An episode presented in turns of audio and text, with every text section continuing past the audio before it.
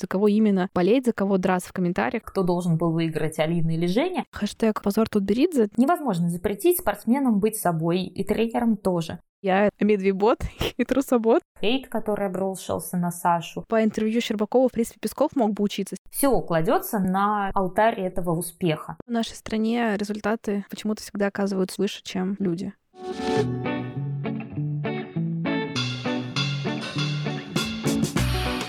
Всем привет! Это подкаст «Возле фикуса» и я его ведущая Динара, практикующий психотерапевт и автор телеграм-канала «Ноет Ковчег». Устраивайтесь поудобнее.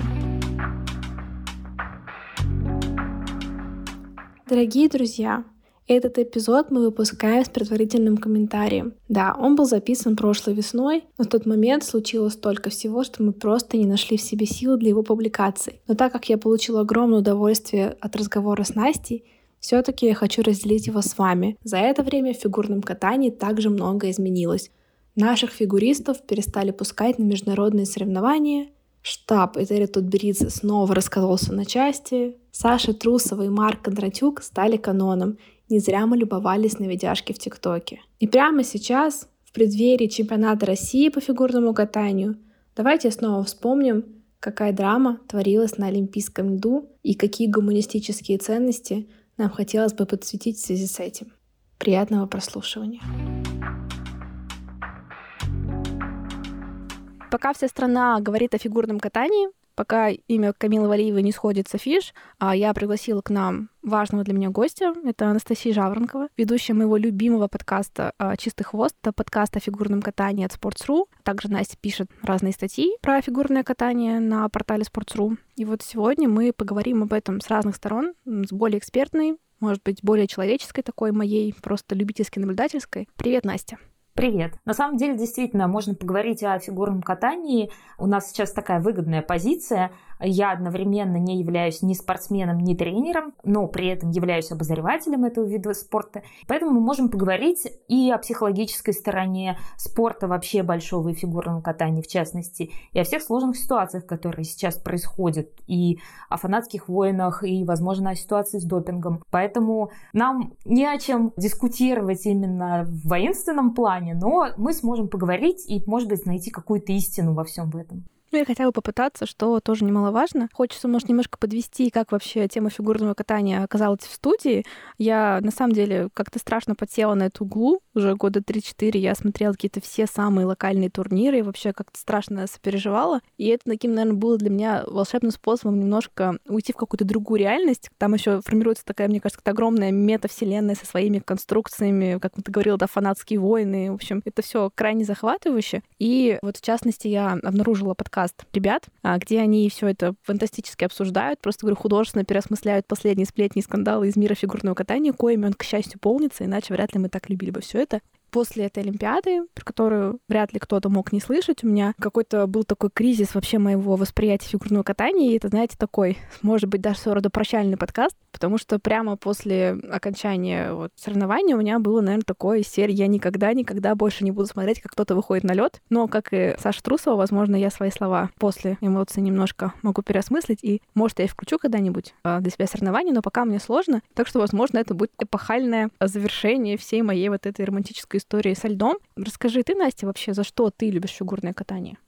С фигурным катанием, как и вообще наверное, с любым большим спортом, именно спортом больших достижений, есть волшебная штука, которая притягивает всех зрителей, а, независимо от пола, возраста и так далее. Причем я говорю сейчас не только о фигурном катании, а вообще о спорте. Когда мы смотрим Олимпиаду или любой другой важный старт в жизни спортсмена, по сути мы наблюдаем супер яркие, супер важные эмоции спортсмена онлайн, в прямом эфире и связанные с событиями невероятной важности в его жизни. Очень часто у спортсмена есть всего один шанс или там два шанса за жизнь выйти на Олимпиаду и вот здесь и сейчас показать себя. Поэтому большое количество людей смотрит спорт именно ради этого. Что же касается фигурного катания в особенности, во-первых, это индивидуальный спорт. Человеку нравится полюбить конкретного персонажа, конкретного героя, который либо разыгрывает сценарий, когда он из новичка становится чемпионом, либо когда он делает возвращение великое после травмы или еще чего-то. Более того, когда мы говорим о фигурном катании, нельзя также забывать, что это не футбол, не хоккей, ничего не хочу сказать плохого про эти виды спорта, но там все решает счет. Ты можешь не смотреть сам матч, посмотреть потом какую-то нарезку по особо опасным моментам, о том, как менялся счет, но фигурное катание – это каждый раз, в общем-то, спектакль на льду. Ты не можешь посмотреть на ускоренной перемотке какую-либо программу. Там самое важное все-таки не только прыжки, но там есть музыка, там есть какая-то постановка. Очень важно в том числе посмотреть и, собственно, как тактически принимают решения фигуристы, с каким набором выходить после своих главных соперников или еще не зная, как они выступят. То есть здесь именно это такое живое шоу, которое содержит в себе и музыку, и танец, и спортивную составляющую, и все это в одном флаконе, естественно, цепляет людей очень сильно. Слушай, правда, круто, да, когда ты говорила про то, что, ну, все таки это искусство, да, назовем это балет на льду. Хотя вот когда ты говорила, что невозможно посмотреть счет, я поймалась на том, что, наверное, последние какие-то годы это отчасти, ну, мне кажется, у болельщиков так выглядит, особенно когда стало так много сложных прыжков, и чистая программа сама по себе это как будто огромное достижение. И мне кажется, первое, что люди смотрят, если они только-только там, ну, смотрят результаты, это кто что прыгнул, кто не прыгнул. Даже я вот видела, что на каких-то каналах отчеты с тренировок выкладывают. И там буквально вот просто списком терминов, кто что, сколько прыгнул. Ну, в этом смысле, конечно, какой-то перекос, очевидно, наверное, ну, не, ну, не то, что перекос, наверное, какая-то деформация в эту сторону. Хотя тоже слово с негативной коннотацией.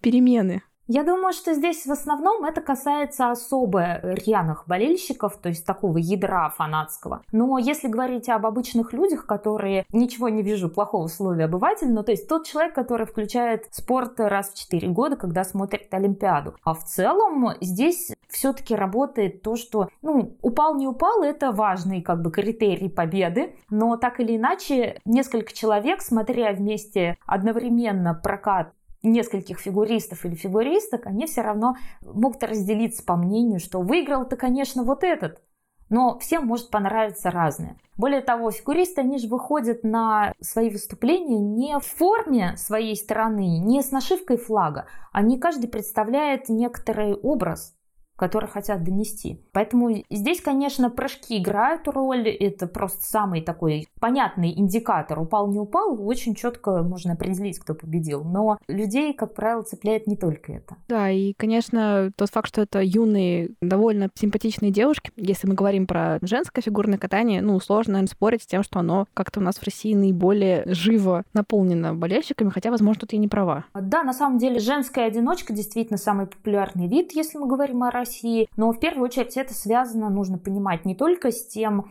как прекрасны юные 15-летние девушки и насколько а, сексуализирован вообще этот образ у нас в стране. Но дело в том еще, что они побеждают, они попадают в объективы камер именно центрального нашего первого канала, который имеет рекламный спонсорский контракт именно со школой Хрустального в частности. Поэтому я думаю, что здесь достаточно большую роль популярности именно женской одиночки занимает именно контракт. Ну, о каком виде спорта, скажем так, в эфире новостей в 21 час, то есть самый главный, так сказать, выпуск новостей за день, могут рассказать о том, как одна фигуристка ушла в другой тренерский штаб или вернулась в него. Вот эта вот вещь, она очень сильно влияет. Хотя надо сказать, что ледниковый период делает э, тоже очень много для популяризации парного катания, например, в России. Но тут уже заход немножко с другой стороны. Не со спортивной, а больше привлекают тех людей, которые э, увлечены звездами шоу-бизнеса, и им очень интересно посмотреть, как те выглядят на льду. Ну, с другой стороны, так понимаешь, что все равно там как-то условно урожай родители, которые насмотрелись, потащили своих детей на лед после этих ледниковых периодов спустя 10-12 лет, скорее всего, вполне себе собирают тренерские штабы или как это работает? Да, на самом деле, да, даже фигуристы, я общалась с некоторыми тренерами, например, вот Артем Федорченко,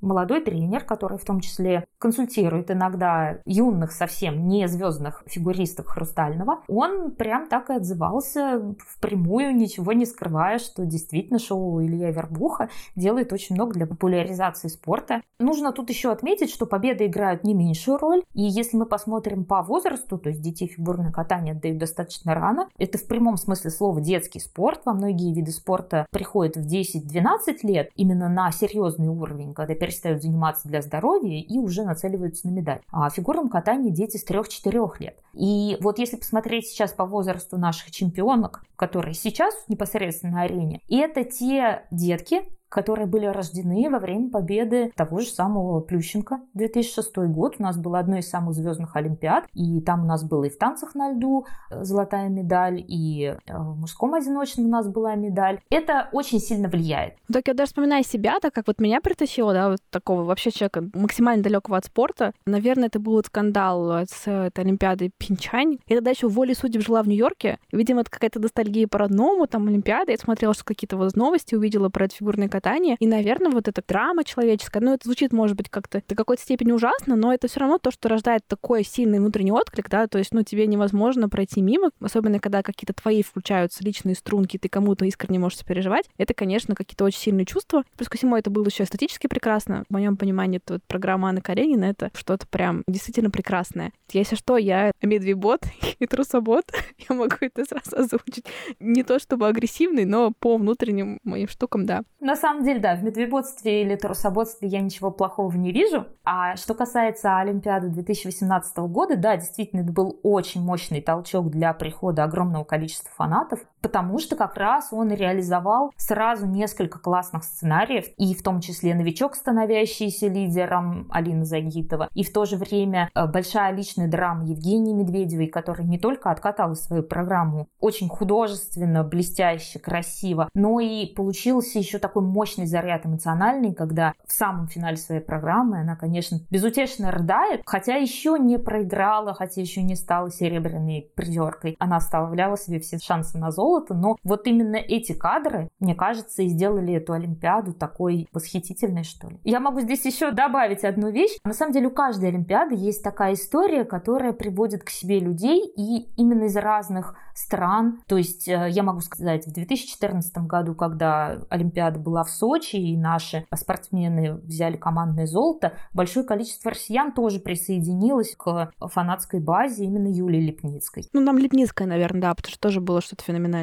Да, например, в 2010 году это уже история, которая нас практически не коснулась, но так или иначе она была важна для Канады. Джанни Рашет, это канадская фигуристка, она взяла в итоге бронзу на тех соревнованиях. У нее во время непосредственно прохождения Олимпийских игр от сердечного приступа умерла мама. Но девушка собралась и действительно взяла эту бронзовую медаль. Вся страна, пожалуй, сопереживала ей в момент выступления. И это тоже был очень сильный и мощный сценарий, когда спортсменку полюбили. Ее любили и до этого, но больше полюбили конкретно в эту секунду. Правда же какая-то происходит идентификация, да? Особенно если ты по каким-то причинам немножко следил до этого, и ты там какие-то разные моменты, в прямом смысле слова падения, в прямом проходишь как будто со спортсменом, там какие-то разные перипетии, ты уже реально как будто это немножко твоя личная Олимпиада, это, наверное, новые какие-то эмоции в жизнь привносит. Да, опять же, для меня, наверное, тоже такая важная функция, вот именно какого-то эскапизма. Как будто мало что в этой жизни может тебя так куда-то увлечь, чтобы ты действительно немножко отстранился от своей сегодняшней реальности, что иногда на самом деле бывает необходимо. Ты как-то вот мне фигурное катание давал вот такое какое-то пространство. Когда я смотрела чемпионат мира, меня просто выключил из реальности, ну, хотя бы часов на шесть. В тот момент это было особенно ценно.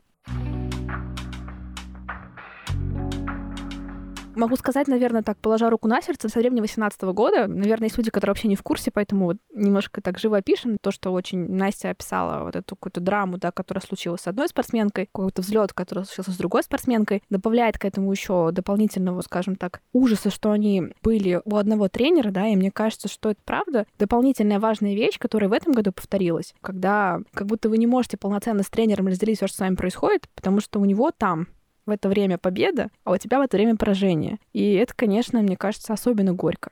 Да, на самом деле это действительно очень такой тонкий момент, конкретный на этой Олимпиаде, на прошлой. У Этери Тутберицы в группе одновременно занимаются все сильнейшие фигуристки мира это где-то 15 человек с половиной, вот по моим неэкспертным прикидкам, что катастрофично. На самом деле, вот конкретно в этом сезоне олимпийском я с ужасом прикидывала, как же Этель Тутберидзе будет выводить на отборочный чемпионат России пять своих лучших спортсменок, каждая из которых и претендует на попадание в олимпийскую сборную, и в то же время потенциально может стать э, золотой олимпийской медалисткой. Но, однако же, все-таки это, пожалуй, ситуация, которая сконструирована непосредственно в этом тренерском штабе, потому что мы знаем примеры, тот же, например, канадский тренерский штаб Брайана Орсера, который у себя умудряется выращивать одновременно пачку, можно сказать, не менее крутых одиночников, которые, претендуя на подиум Олимпийских игр, при этом умудряются сохранять прекрасные отношения,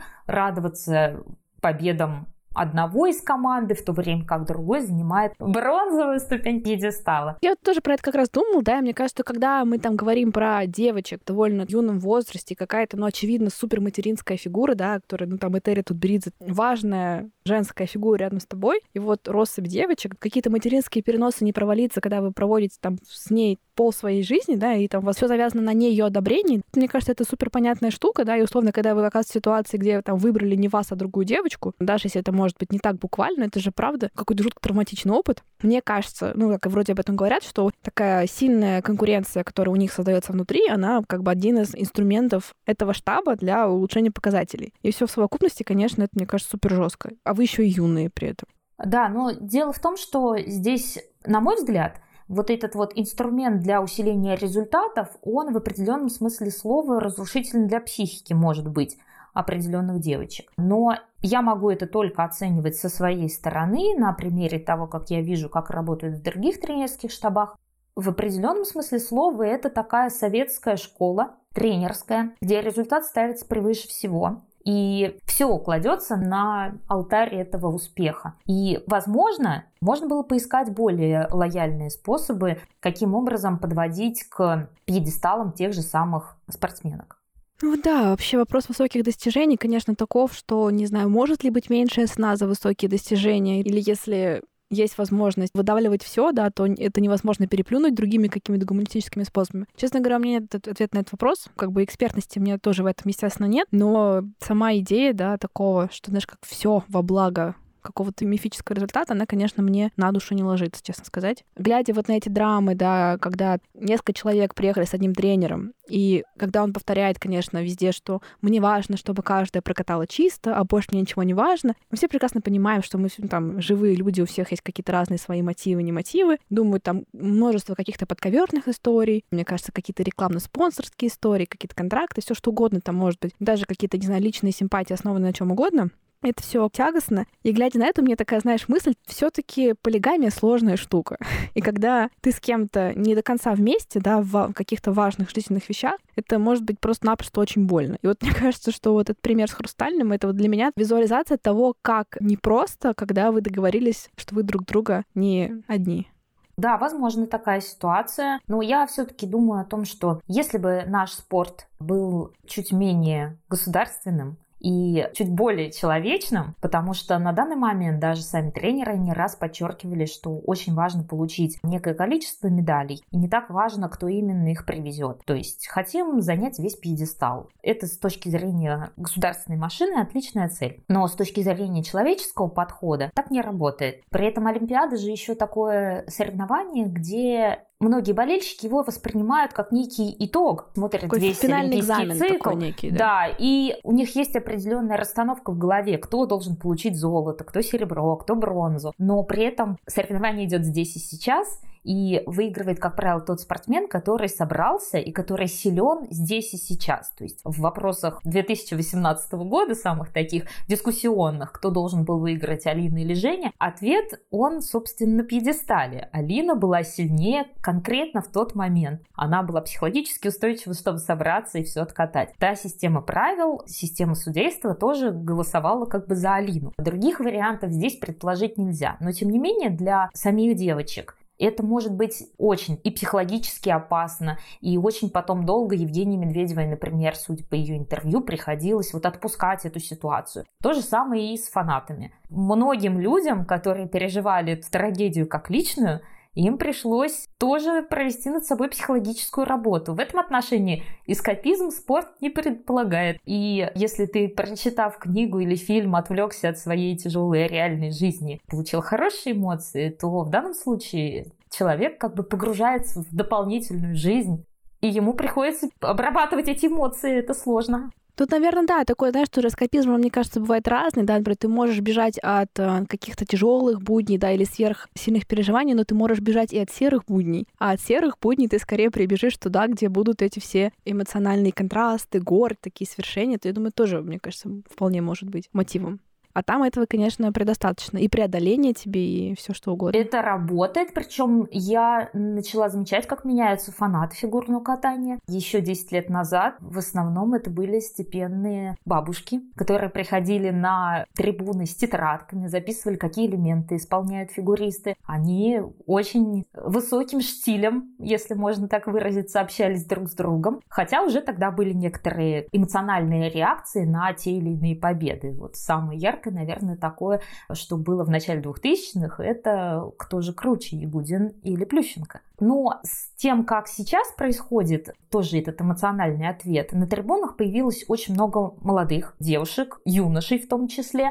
Это, конечно, приносит свои коррективы. То есть, например, вот ту же самую трагедию Евгении Медведевой переживали уже совершенно не на трибуне с тетрадкой, а... В комментариях на форумах терять человеческий облик. Ну и так, конечно, тоже. Но в том числе, например, фанаты объединились в некоторую группу людей, поехали в Москву, отлили медаль золотую Евгении с надписью «Чемпионка наших сердец», устроили из этого некоторый перформанс, общение с собственным фанатом. Вот это уже можно назвать, конечно, эскапизмом, но так или иначе люди получили приятные эмоции, пережили свою как бы боль вот эту душевную пообщались с фанатом. Это очень хорошая активность, я считаю, и вот в такую сторону, когда развиваются фанатские движения, это очень хорошо конечно, да, так как это ну, для меня немножко параллельная реальность. То есть вот до такой стадии я еще пока не дошла, но как никогда не знаю, да, может, я очнусь и вышиваю э, бисером какой-нибудь портрет на 40 метров с лицом э, юной фигуристки. Ты никогда не знаешь, видимо, когда крышечка немножечко это. Но, честно сказать, такое меня немножко пугает. То есть какая-то грань, когда, ну, как бы своя жизнь уже совсем уходит на какой-то... Ну, она, может, не уходит на второй план, но, в общем, у меня какие-то вопросики есть, честно говоря, к людям, да, вот я просто да, вижу, прям говорю, буквально вышитый собственноручно ковер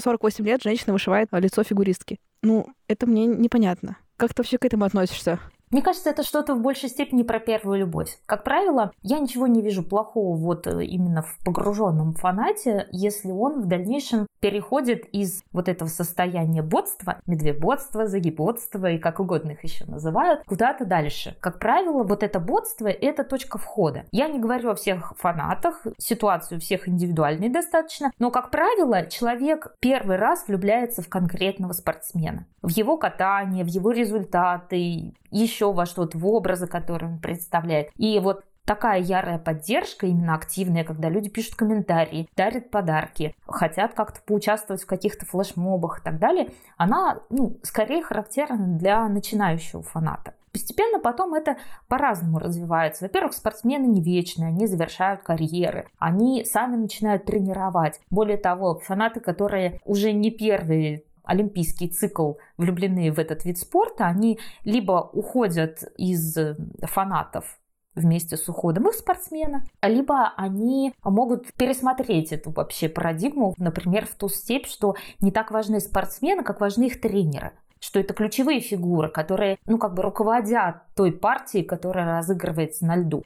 При этом у них меняются спортсмены, приходят новые, кто-то к ним переходит, кто-то от них уходит и так далее. И люди начинают поддерживать тренерские штабы. В определенном роде это даже немножко похоже на фанатов футбола которые мой дед болел за этот клуб, мой отец болел за этот клуб, и я болею за этот клуб. Тем более, что тренеры свою карьеру так быстро не прекращают, как часто спортсмены. То есть э, есть прекрасная вот наша питерская школа, Тамара Николаевна Москвина Алексей Николаевич Мишин. Им уже по 80 лет, они продолжают воспитывать спортсменов, которые выступают на высоком уровне. И вот Тамара Николаевна недавно призналась, у меня, говорит, это 11 Олимпиада. В одной я участвовала, а на 10 Олимпиад я уже выводила спортсменов. И вот конкретно за работой тренера тоже болеют с фанатизмом. И в этом уже есть какой-то более высокий уровень, нежели чем когда человек поддерживает только одного спортсмена. постепенно могут э, начать интересоваться и вообще всеми видами фигурного катания. Как правило, все начинают тоже только с одного. Тут очень много путей развития.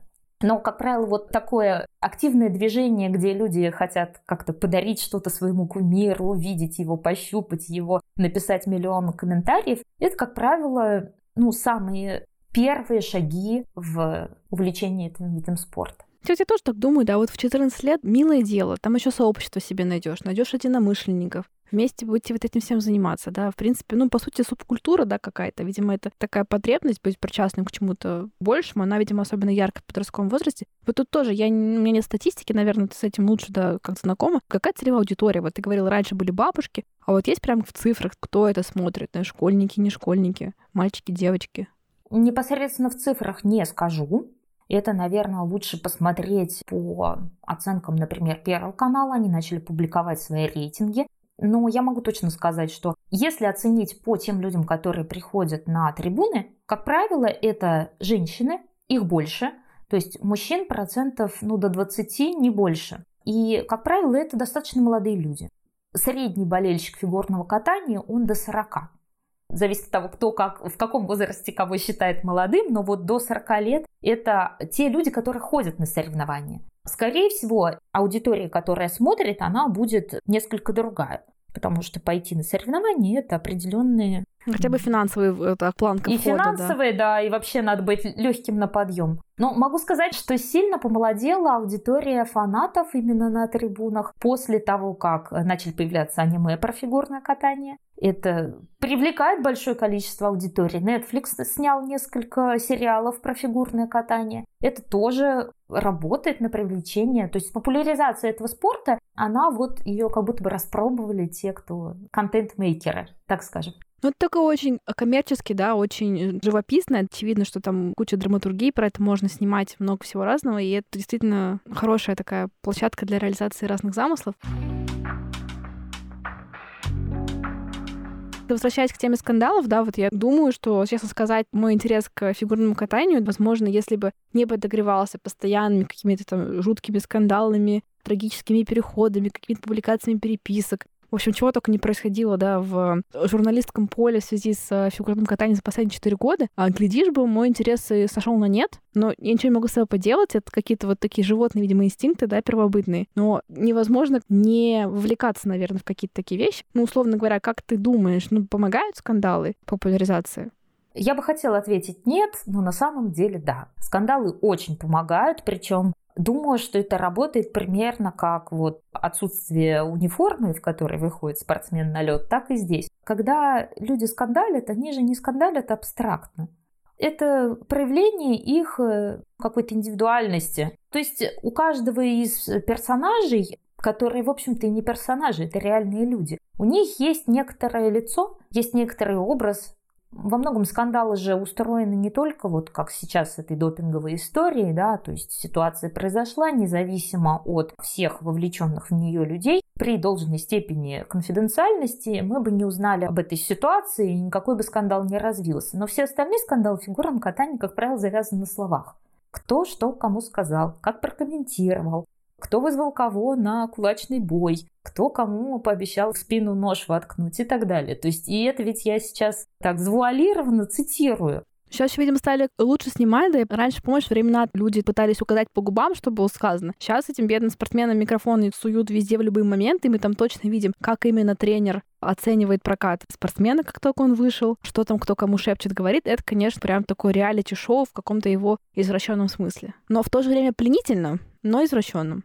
На самом деле в 2000-х в начале все было то же самое, просто в скандалы были вовлечены не наши спортсменки, а спортсмены из других стран. Например, когда у Оксаны Баюл случилась э, истерика после выигранного золота, ее так сказать, оппонентки, которые были с серебром и бронзой, стояли и обсуждали, что ну вот, задерживают награждение из-за этой плаксы. И все это попало в эфир и долго-долго обсуждалось. По сути своей, это тоже такая драматургия момента, но она показывает э, реальных людей, которые, возможно, на эмоциях что-то сказали, не подумав. Сейчас же еще есть такая вещь классная, как социальные сети которых невозможно запретить спортсменам быть собой и тренерам тоже. А более того, я могу сказать о Федерации фигурного катания именно российской, которая не разрешает достаточно часто спортсменам давать интервью и комментарии налево и направо. И есть даже такая практика, что у некоторых тренерских штабов, я сейчас говорю не только о Хрустальном, который такой самый, э, так сказать, сейчас одиозный. востребованный, да, одиозный, но и о спортсменов из более скромных тренерских штабов, что чтобы взять у них интервью или какой-либо комментарий, нужно сначала писать запрос в федерацию, чтобы пресс-атташе подписала резолюцию, что да, спортсмен может с вами пообщаться. Но, однако же, социальные сети пресс-атташе запретить не может и в социальных сетях, в сторисах, в комментариях, да даже просто банальным лайком можно разжечь ну, подгорающий скандал, что называется. Ну да, еще современная журналистика, да, которая может строить посты из серии «Кто кому что лайкнул», кто у кого в подписках, кто не в подписках. Это тоже отдельный жанр. Мне кажется, мы сейчас живем в мире таком, мир кликбейтов. Даже у нас на спорте это, мне кажется, самый главный жанр. А, читая статью, ты можешь не встретить э, в этой статье то, что было вынесено в заголовок. Потому что даже тут получается, что статьи пишут одни люди, а заголовки другие. Жизнь такая, опять же, не было бы спроса, приложение бы не рождалось. Ты говорила, да, про то, что люди какие-то ищут для себя, да, схожие истории, ищут какие-то лица в этих спортсменах, персонажи, образы. Как вообще ты думаешь, как люди выбирают в, ну, все таки достаточно разнообразном мире фигуристок, да, ну, я все таки больше про фигурное катание женское, как они выбирают, да, вот за кого именно болеть, за кого драться в комментариях, кому отдавать свое сердце, как это работает? Мне кажется, в определенном смысле слова это как гороскоп. Каждому человеку подходит что-то свое, что именно его цепляет. Кому-то нравятся определенного рода постановки. То есть спортсмен, катающийся под зажигательную, классную, веселую музыку, в большей степени может зацепить такого человека, чем э, выступление под классику, какими бы прекрасными они ни были. Кого-то цепляет больше то, как спортсмен общается в той же самой микс-зоне или в интервью, которое уже не относится вообще к спорту. Кого-то интересует количество прыжков, вот эта спортивная составляющая о том, что ты прыгнул 5, 10, 15, 20, как-то никто не может, вау, круто. Кто-то, наоборот, болеет за андердогов. Им очень жалко вот тех, кто никак не может ухватиться. То есть вечная там бронза, например, спортсмена может цеплять. Или наоборот, вечное непопадание на подиум. Есть такие представители фигурного катания, которые всегда были четвертыми. Им всегда чуть-чуть не хватало. Здесь э, на людей работают разные вещи. Я всегда люблю приводить здесь пример такую штуку, как музыкальные акценты очень любят говорить о том, что выступление фигуриста особенно цепляет, если каждое движение попадает в музыкальный акцент. Но есть люди, которые не слышат такие вот особенные ноты в музыке, и им бесполезно объяснять, что вот эта фигуристка, она вот у нее все движение в музыку, там каскад висит на двух нотах или еще что-то. Так устроен мозг этого человека, он никогда не полюбит эту фигуристку. У меня был случай, когда с моим товарищем вместе смотрели выступление Анны Щербаковой «Жар-птицу», где у нее превращается платье во время выступления. Она сначала катается в синем, а потом волшебным движением руки ее костюм-трансформер превращается из синего в красное. И на мой восторженный вздох, что вау, круто, Антон на меня посмотрел и сказал, что случилось-то? Так я выяснила, что у Антона есть проблемы с определением цветов. Он не скрывал, но в данном случае на него это не подействовало ни- никакого эффекта. Диагностическая цель да, была достигнута во время проката. Да, ну вот бывают такие вот эпизоды, и, соответственно, когда человек видит э, именно того фигуриста, который обладает ровно тем самым скиллом, который поражает в самое сердечко, здесь и происходит матч.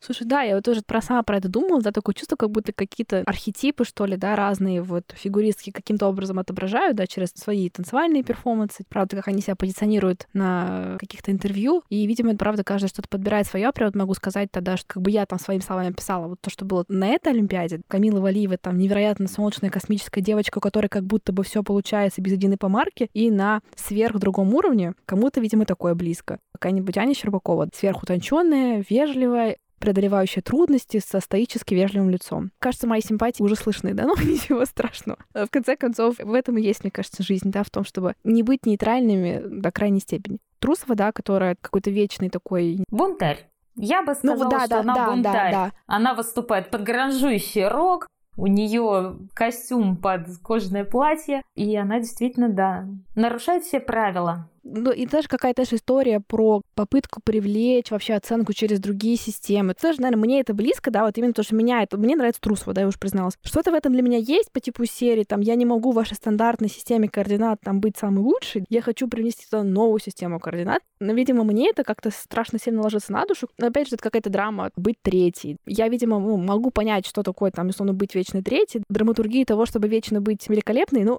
мне как-то вот с этим сложно. Хотя, конечно, эта Олимпиада развернулась так, что, к сожалению, новые ноты добавились в образ Камилы Валиевой, такую еще некую мученическую такую историю прибавили, что, конечно, ну, безусловно, крайне досадно. Ну, на самом деле, допинговый скандал — это, я бы сказала, экстраординарная ситуация в спорте. Обычно это очень строго карается, и здесь можно Камиле только посочувствовать. Ну, будем надеяться, что эта история как-то разрулится. Единственное, о чем бы сказала в этом свете, что здесь не только поменялся как-то образ восприятия Камилы или еще что-то, а скорее привлеклось внимание к тому, что 15-летним спортсменам оказавшись в таких сложных ситуациях, психологически очень непросто с этим справиться. И, возможно, вот это все повлечет какие-то перемены в нашем спорте. Затронет не только фигурное катание, потому что есть еще несколько видов спорта, где дети тоже попадают на взрослые Олимпийские игры в столь раннем возрасте и оказавшись в ситуации, что их обвиняют в допинге или что-то происходит, к чему они не готовы,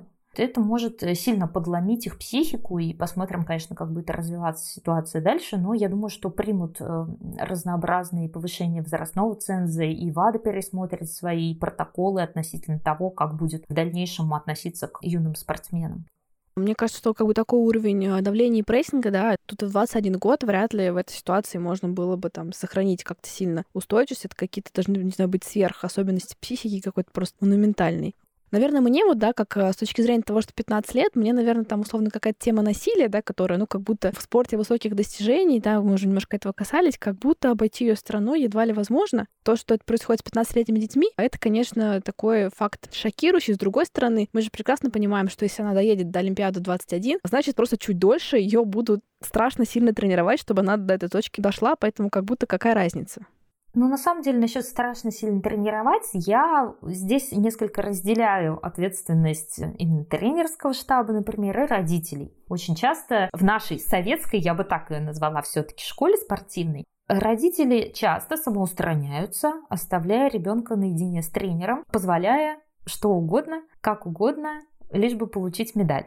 Есть такая проблема, и я не хочу ничего сказать именно о тех методах, которые используются в хрустальном. Как раз здесь у меня нет никаких обвинительных речей, что ли, в их адрес. Это просто сама система так устроена. Очень много сейчас появилось и статей на этот счет, и вот этот тег в Твиттере, который распространился позор Тутберидзе. При этом, нападая на один конкретный тренерский штаб, как будто бы упускается вот из виду, что вся наша система спортивная, она построена на этом те же самые тренерские штабы Европы или Северной Америки, они более лояльно относятся к спортсменам, более нежно выстраивают свой тренерский процесс, но зато у них и результаты хуже. И вот здесь вот мы оказываемся в той самой вилке, что либо родителям надо принимать решение, готовы ли они отдавать своих детей в спорт высоких достижений, либо нужно поступиться результатами. Вот такая вот вилка сейчас происходит. К сожалению, исторически, да, в нашей стране результаты в разных-разных аспектах почему-то всегда оказываются чуть выше, чем люди.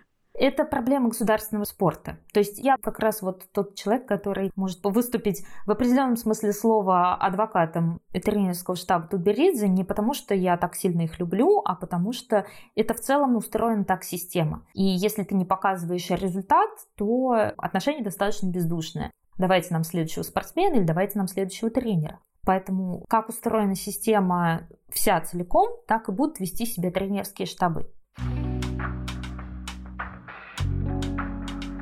Ты упомянула, да, хэштег э, «Позор Тутберидзе». Это, мне кажется, такая одна из э, самых ярких вообще штук, которые эта Олимпиада вынесла на поверхность э, так громко. Что вообще это было? Как вот тут оценить, что это было? Есть определенное количество людей, которые болеют не за, а против. И мне кажется, в определенном смысле слова это была ответная реакция на случившееся именно вот такая эмоциональная.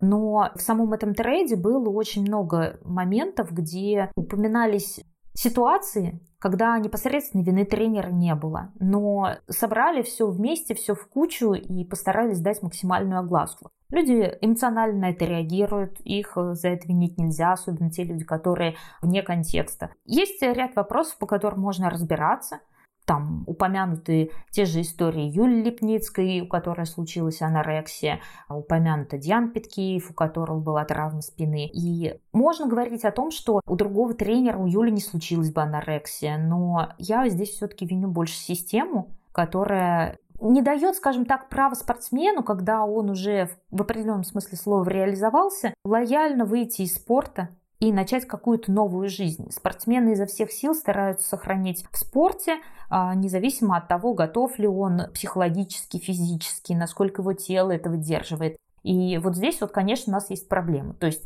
если взять ту же самую североамериканскую школу, у них э, Нейтан Чен, это олимпийский чемпион вот 2022 года, он считает, что он может поступить в Ельский университет, выиграть Олимпиаду и продолжить обучение в Ельском университете. А у наших спортсменов очень часто нет такой перспективы, просто потому что ее даже не подают им. То есть все наши э, спортсмены, они обучаются в тех же самых спортивных вузах, и у них э, единственная карьера, которая возможна после катания, это тренер. Поэтому они изо всех сил хотят сохраниться в спорте. Я упоминала чуть раньше Джанни Рашет, которая выиграла бронзу в Ванкувере. Она сейчас отучилась на врача и проходит ординатуру. Насколько я знаю, она уже стала врачом.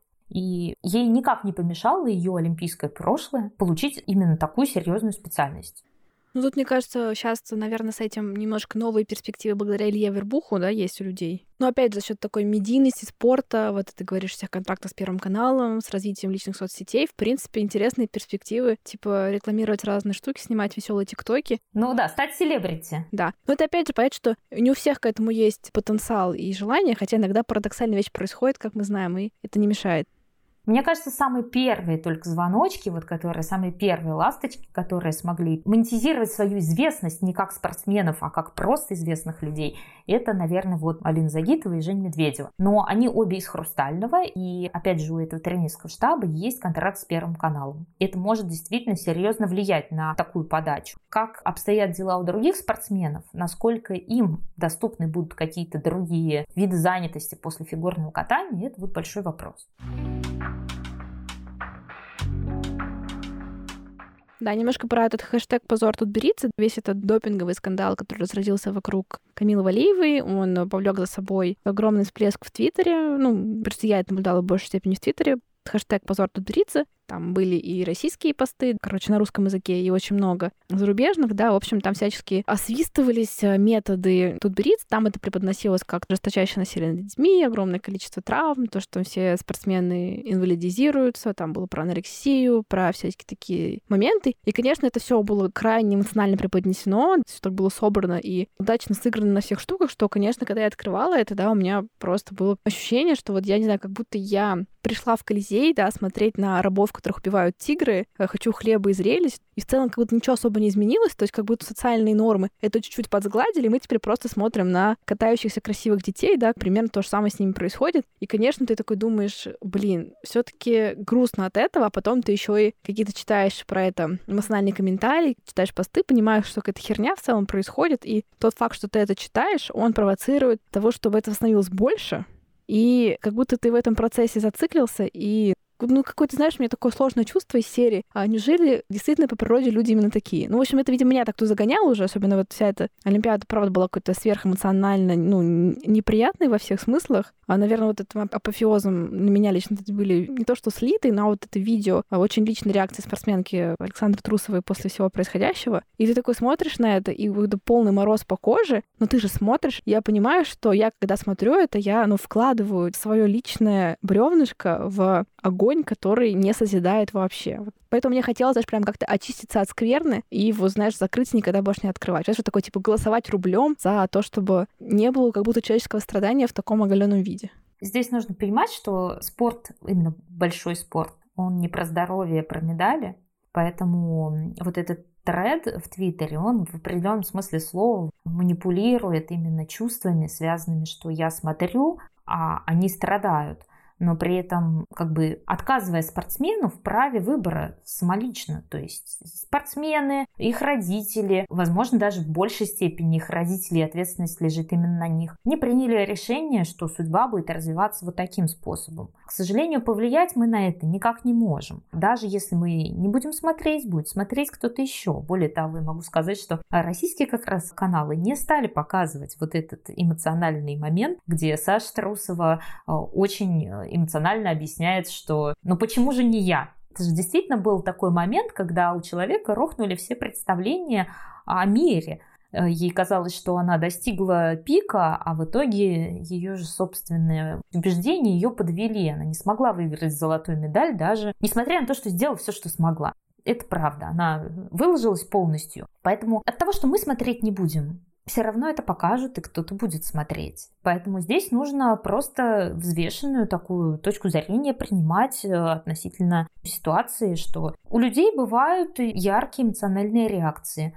Важно это и помнить самому, и транслировать другим людям. Именно таким способом, мне кажется, можно было бы вот остановить и такой хейт, который обрушился на Сашу. Но в то же время она получила большую поддержку от своих фанатов. Ну да, это в этом что-то было сильно человеческое. Ну, опять тоже лично для меня, люди, которые всегда говорят какие-то идеально подходящие фразы. Мне кажется, часто по интервью Щербакова, в принципе, Песков мог бы учиться, сидеть там с карандашом и записывать какие-то удачные формулировки, да, потому что это идеально выверенные дипломатические маневры, да, и вот когда что-то такое очень живое, уставшее, и вот это, мне кажется, в этом что-то есть такое искреннее, да, что вот, ну, не хочу радоваться за других, хочу радоваться за себя. И не собираюсь тут это делать социально одобряемым образом. Понятно, что вряд ли это было так запланировано, просто не смогло удержаться. И я просто помню Сашу Трусову, да, я с ней ну, много всего видела. Человек, который улыбался после каждого падения на протяжении, по-моему, там 5-6 лет, везде говорил, что для него э, важны только его личные попытки, не важны медали. Но то, что однажды это не выдержало, мне кажется, это, ну, она 5 лет терпела и сохраняла очень такой невозмутимый вид, как бы ничего удивительного. Сама не рассчитала, да, вот поэтому не получилось. И наблюдая, как очень вот так со стороны, все таки система судейства, правда, сильно сложная в фигурном катании. Я не говорю про этот как бы частный кейс, да, здесь, но, условно говоря, некий длительный опыт наблюдения, что не всегда происходят очевидные вещи, что там есть такая система оценки ГОЭ, в народе их называют грибами, да, судьи оценивают, насколько, ну, сейчас я говорю своим языком, просто чтобы люди поняли, как я это вижу, что есть система оценки, просто технический элемент оценивается как то, что факт, что он сделан, а дальше уже накидываются баллы за то, насколько красиво, насколько ровно, насколько замечательно, и это, конечно, есть методичка с критериями оценки, но это вещь достаточно вольно читаемая. Мне кажется, действительно есть феномен того, что иногда некоторые спортсмены особенно поощряются в своем катании, некоторые менее поощряются. И это какая-то системная история, реакция Саши Трусовой могла быть связана с тем, что есть уже некий накопленный опыт, в этот момент он тоже актуализируется. Я тоже думаю, что ей казалось, что действительно мир несправедлив к ней, но, во-первых, хочу сказать по системе оценивания. Мне кажется, в определенном смысле очарование фигурного катания в том числе и заключается в некой вот этой сложности правил. Есть какое-то количество э, любителей фигурного катания, которые ловят кайф от того, что в правилах невозможно разобраться за пять минут, как с футболом из разряда забили, значит молодцы, не забили, значит не молодцы. Здесь все-таки, да, действительно очень большой талмуд правил, действительно есть и баллы за каждый элемент, и оценивается дополнительными баллами качество этих элементов, есть еще и так называемая вторая оценка, это за артистизм, в прошлом она называлась, сейчас там тоже есть определенные критерии. Дело в том, что вот какой-то справедливости, да, если вот действительно Саша почувствовала, что она все выполнила, но ее оценили все равно несправедливо, о справедливости в спорте говорить тяжело.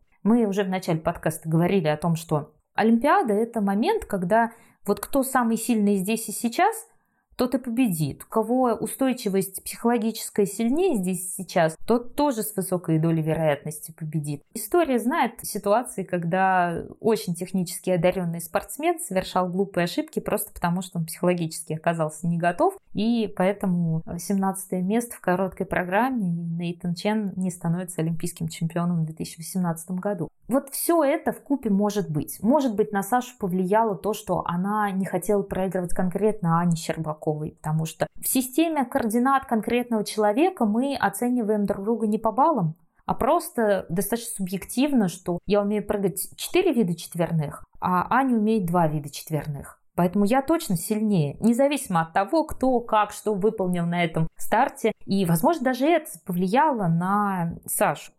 Но говорить о том, насколько э, хороша эта система, как они поддержали или не поддержали Сашу. Ну, то есть судьи на самом деле достаточно последовательны, и с 2015 года они делают ставку в большей степени на то, чтобы программа визуально выглядела чище. Это не говорит, что она исполнена безупречно, но для судей это важно. Они это подчеркивали и с момента старта, так сказать, революционного изменения в мужском фигурном катании, когда там тоже начались усложнения, пошли четверные прыжки, это примерно с 2014 года. И тоже с тем же самым сейчас столкнулась Саша. Судьи просто подчеркнули, что им некий визуальный э, вот этот вот телевизионный образ, чтобы все было выполнено визуально чисто, и значительно важнее. Возможно, это даже обусловлено тем, что телевизионная картинка, она диктует свои правила. Люди хотят видеть, что спортсмен вышел, спортсмен все сделал не упал. То есть вот этот вот критерий не упал.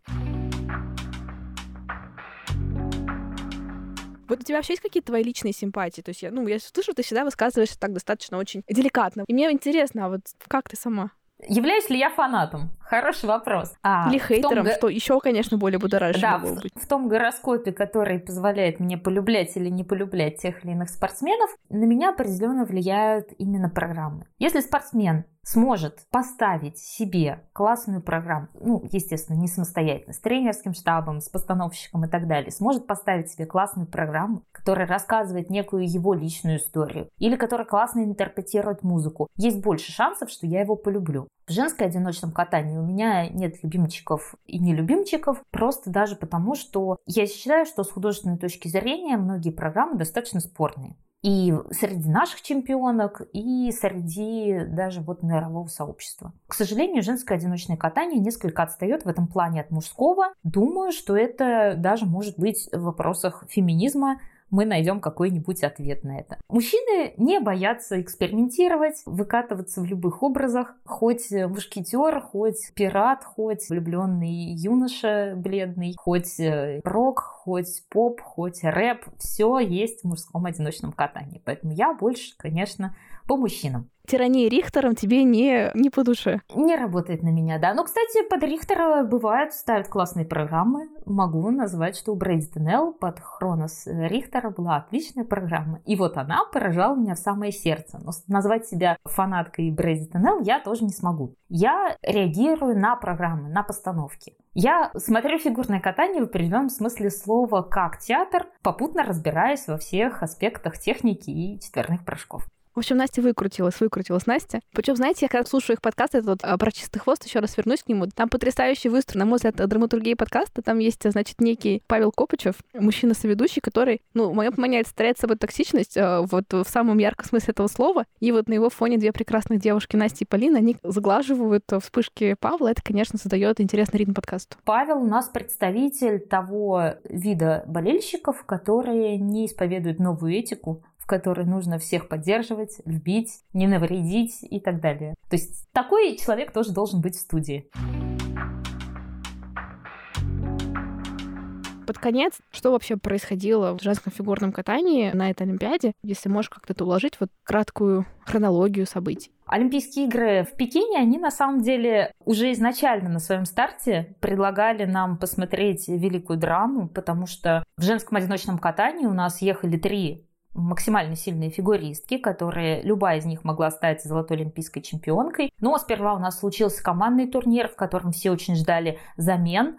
Там можно было заменить двух фигуристок, соответственно, сделать такой уход от тренерского штаба, чтобы у нас было все три олимпийские чемпионки. Две в команде и одна в личном турнире. Но тренерский штаб на это не пошел, и уже здесь у фанатов возникли определенные волнения. Затем случилась допинговая история, когда сильнейшая, можно сказать, сейчас фигуристка мира Камила Валиева была втянута в нее, и ее статус поставили под сомнение. Теперь мы, я думаю, что в ближайшие пару месяцев так и не узнаем, стала ли а, наша олимпийская команда чемпионами именно в командном турнире и в каком статусе теперь у нас Камила Валиева. Но что же касается двух других девушек, это Александра Трусова и Анна Щербакова, они благополучно добрались до личного турнира. Каждая из них могла бы взять золото. И здесь, если спросить меня до старта, кому бы я так сказать, дала больше шансов на победу, то я бы выбрала именно Александру Трусову, потому что у нее был самый сложный технический набор в этом сезоне. Он был практически такой же, как был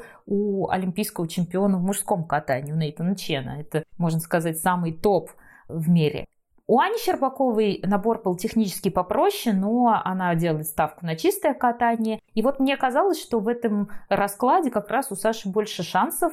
Я думаю, что Саша сама также рассуждала. Но, однако, судьба распорядилась по-другому. Камила Валиева, видимо, подкошенная вот этой допинговой историей психологически не смогла собраться на произвольную программу и э, заняла в итоге четвертое место. А наши девушки распределились по подиуму так, что Аня Щербакова с более чистой, но простой программой стала олимпийской чемпионкой, а Саша Тарусова, к сожалению, несмотря на сложность, с которой она, в общем-то, справилась достойно, она стала второй. И все это повлекло грандиозный, ну, скандал, не скандал, но в эфиры западных бродкастеров попали очень э, ну, как бы сильная эмоциональная реакция Саши с истерикой, со слезами, со словами «я никогда больше не выйду на лед». И вот на это все, мне кажется, зрители отреагировали даже больше, чем а, на победу. Ну да, фанатам, конечно, ну, даже не фанатам, просто людям э, стекло пожевать пришлось в целом, потому что видеть ребенка вот в прямом эфире, там не одного, а группу детей, которым сильно хреново становится на ваших глазах, да, это, конечно, ну такое, немножко как будто отрезляющий эффект все равно за собой влечет. Я думаю, что сыграло роль еще и то, что когда мы смотрим какой-то сериал или фильм, то мы краем мозга понимаем, что все это выдуманный сценарий, и это не где-то в данный момент, сию секунду онлайн происходит.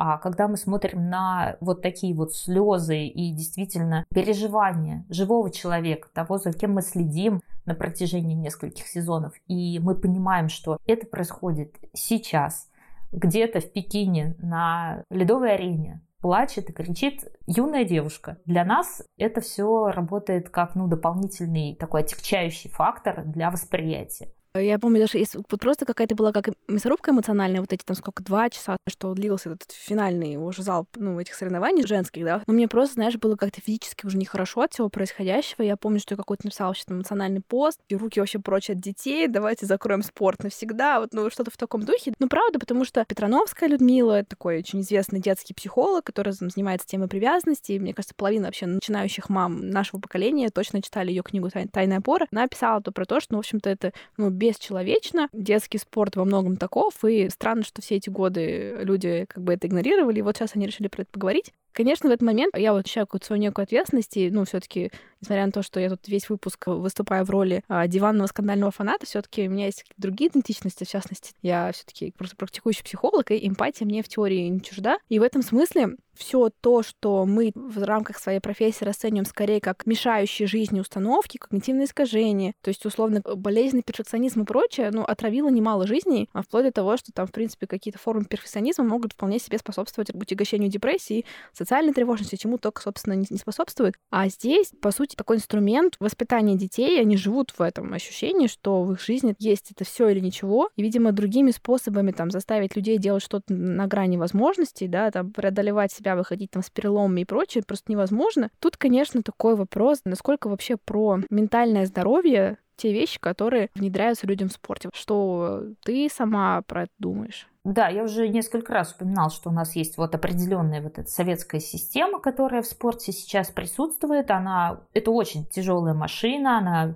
ей требуется очень много лет перестроиться. Но так или иначе, и вот эта ситуация с Александрой Трусовой, с ее слезами и истерикой, и ситуация с Камилой Валиевой, которая оказалась замешана в допинге, и в 15 лет ты явно за себя не несешь ответственность, но все психологическое давление достается тебе вот эти ситуации, они в определенном смысле двигают механизм в ту сторону, что проблема существует, ее нужно как-то решать. И мне кажется, что спортивные чиновники, их внимание привлечется к вот этой ситуации, и, возможно, спорт немножко переместится вот в новую реальность о том, что и люди, смотря это, возмущаются. И самих спортсменов безумно жалко, потому что можно говорить, что ничего такого нет, когда ты этого не видишь, но как только ты это увидел, тебе нужно реагировать. К примеру, в 2018 году, вот могу такой позитивный пример привести. То есть ситуация случилась тоже негативная, как раз про Михаила Калиду, почему бы не упомянуть действительно этого питерского спортсмена замечательного. А на Пхенчханской Олимпиаде он представлял нашу команду в командном турнире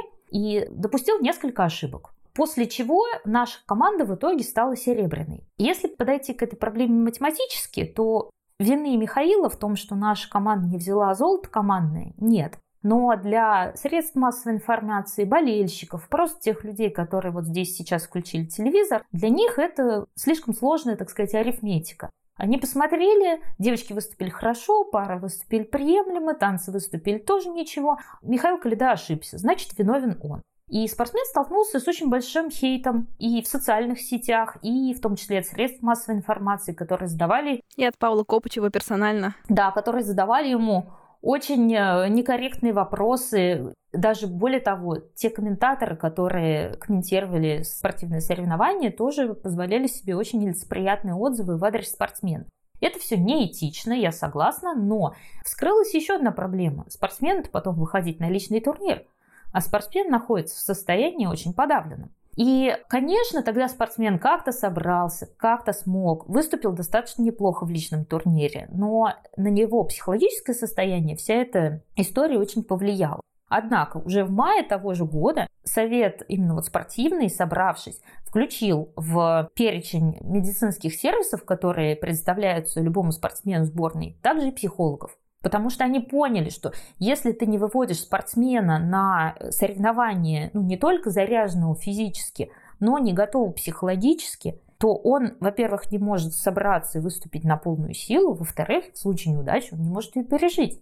И вот такие подвижки, они, конечно, ну, то есть спортивная машина на них реагирует. Но условно в 2018 году лучшему одиночнику страны пришлось провалиться на самом главном старте – чтобы психологов добавили спортсменам. Хотя, если мы говорим, например, о североамериканской школе, у них спортсмены с психологами работают уже не один десяток лет. А у нас, вот можно сказать, первое четырехлетие прошло с тем, что в одном тренерском штабе появились психологи. В остальных тренерских штабах есть к этому возможность, но пользоваться ей или не пользоваться принимает решение тренер. Вот с Хрустальным такая же история. В 2018 году есть Женя, есть Алина, обе спортсменки занимаются у одного тренера, они выходят на старт, одна выигрывает, другая занимает второе место, но воспринимает его как свое личное поражение. И человеку тоже потребовалось достаточно много времени, чтобы принять это и отпустить.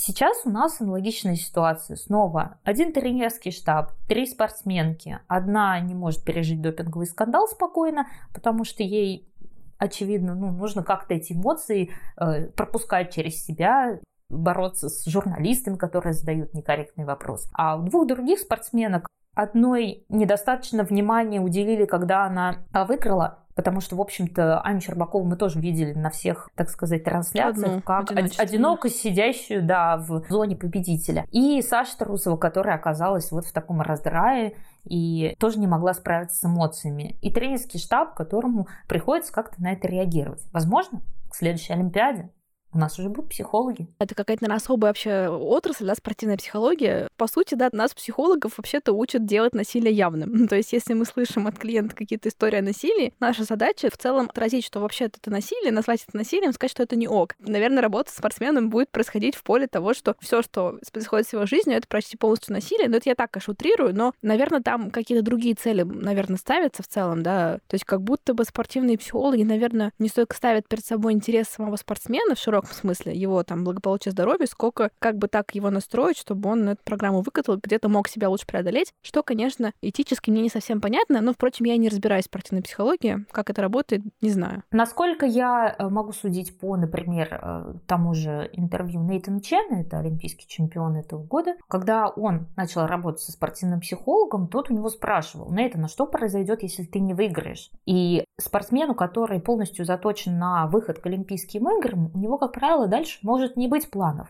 Но если их начать строить, то у спортсмена появляется ощущение, что Олимпийские игры – это не конечная точка жизни. И после есть какие-то еще дополнительные якоря, которые тоже важны спортсмену. Где ты будешь учиться, где ты будешь жить, что ты хочешь делать после того, как ты пройдешь это испытание, неважно как. Что ты будешь делать, если не выиграешь. И о таких вещах очень часто сами спортсмены могут не задумываться. Я брала несколько интервью со спортсменами, которые не достигли больших высот, но в итоге они сейчас достаточно счастливые люди. У них, ну, у кого есть серьезные травмы, у кого их нет. Но дело в том, что они только уйдя из спорта, кто-то даже отучившись в ВУЗе, через несколько лет, даже вернувшись в шоу, только тогда осознали, что мир-то на самом деле большой, и кроме фигурного катания и вот этого... Цикл тренировки, тренировки, тренировки, дом, тренировки, тренировки, тренировки. Да, ну то есть кроме ледовой коробки есть что-то еще. И вот этот вот момент, он такой,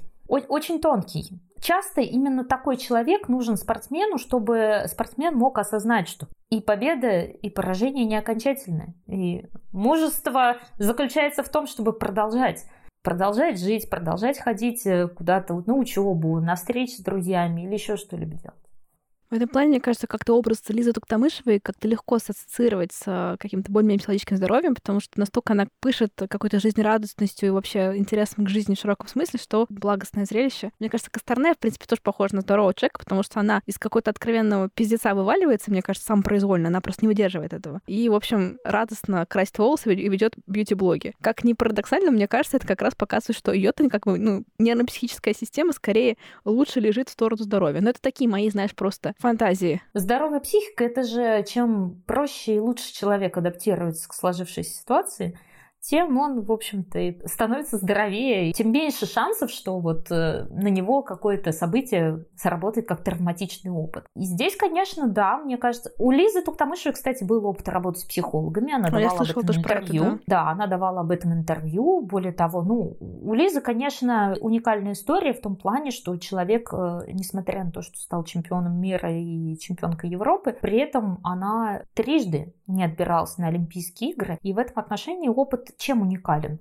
Человек, который после падения способен встать и идти дальше, он точно ну, психологически здоров, мне кажется. Более опасная ситуация, когда человек не смог отобраться на первые игры и завершил карьеру. Потому что тут ты не знаешь, насколько он как раз вот справился. А когда человек не отобрался раз, но попробовал через 4 года, не отобрался два, попробовал через 4 года, скорее всего, у человека все хорошо. Лиза, конечно, само очарование, и прям хочется всего самого наипрекрасного и желать, хотя очевидно, что и без наших пожеланий именно так все у нее, мне кажется, и сложится.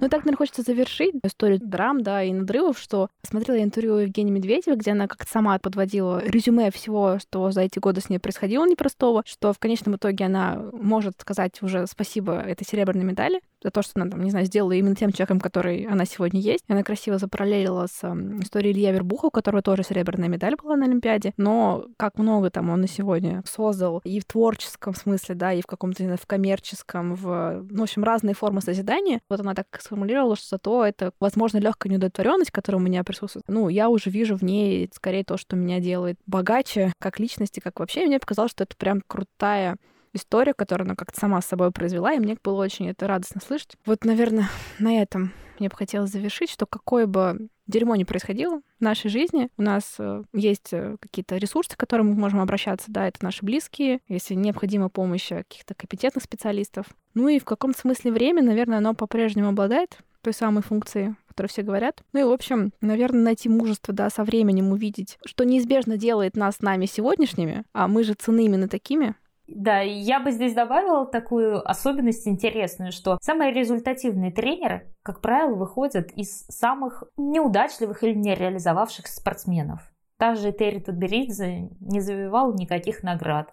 А Алексей Николаевич Мишин с Тамарой Москвиной не смогли встать на подиум Олимпийских игр. И даже тот же самый Брайан Орсер, которому ходила Евгения Медведева тренироваться в Канаде, он тоже двукратный серебряный призер Олимпийских игр. Что-то есть в этих людях, которые не смогли реализоваться как спортсмены. Есть в них какой-то голод к тому, чтобы совершить какие-то свершения. Возможно, вот эта мотивация, она и делает их такими живыми сейчас и деятельными. Разве что Алексей Ягудин во всем одинаково прекрасен. А, ну, я так чуть-чуть иронизирую, но он же все-таки вполне себе во всем результативен, за что не берется. Алёшка может все, это правда. В принципе, фраза Алёшка может все, это, мне кажется, не худшее завершение. Спасибо тебе большое вообще. Кстати, да, хочется сказать, что вообще Настя сейчас сидит на Кипре. Вот, мы все за нее очень радуемся. Рада, что она там нашла окошко для нашего разговора. И для меня, знаете, такой уникальный опыт, потому что я год слушаю вот подкаст э, с голосом Насти, и вот она говорит со мной живую. Это такой, знаете, легкий эффект Юрия Дудя. И тут мне тоже хочется такую штуку, что, в общем-то, это прикольно, что много что в этом мире возможно. И если кому-то написать и предложить э, какое-то сотрудничество, вероятность того, что вам скажут «да», может быть значительно выше, чем вы предполагали изначально. Мне кажется, это тоже классная история. Я рада, что ты мне сказала «да». Настя, это было очень интересно. Без проблем. Главное, чтобы это был не признак шизофрении, когда есть ощущение, что разговариваешь с подкастом, который слушаешь. Я с удовольствием пообщалась с тобой, зови еще. Возможно, какие-то еще аспекты фигурного катания или вообще большого спорта мы не зацепили, а хотя стоило бы. Спасибо тебе большое. С вами была Динара и Анастасия Жаворонкова. Хорошего вам дня. Не забудьте полить цветы и подписаться на наши запрещенные социальные сети, на наш телеграм-канал, где мы выкладываем много всего интересного, делимся книжными подборками, показываем изнанку создания подкаста. Если вам хочется хоть немножечко визуала, вы сможете найти его именно там. Упоминайте нас в своих сторис, делитесь идеями и предложениями. Мы просматриваем все-все отметки, обязательно репостим их и прикладываем к сердечку. Слушайте нас на Apple Podcast, Яндекс Музыке, Castbox, ВКонтакте, на всех возможных площадках. Хорошего вам дня!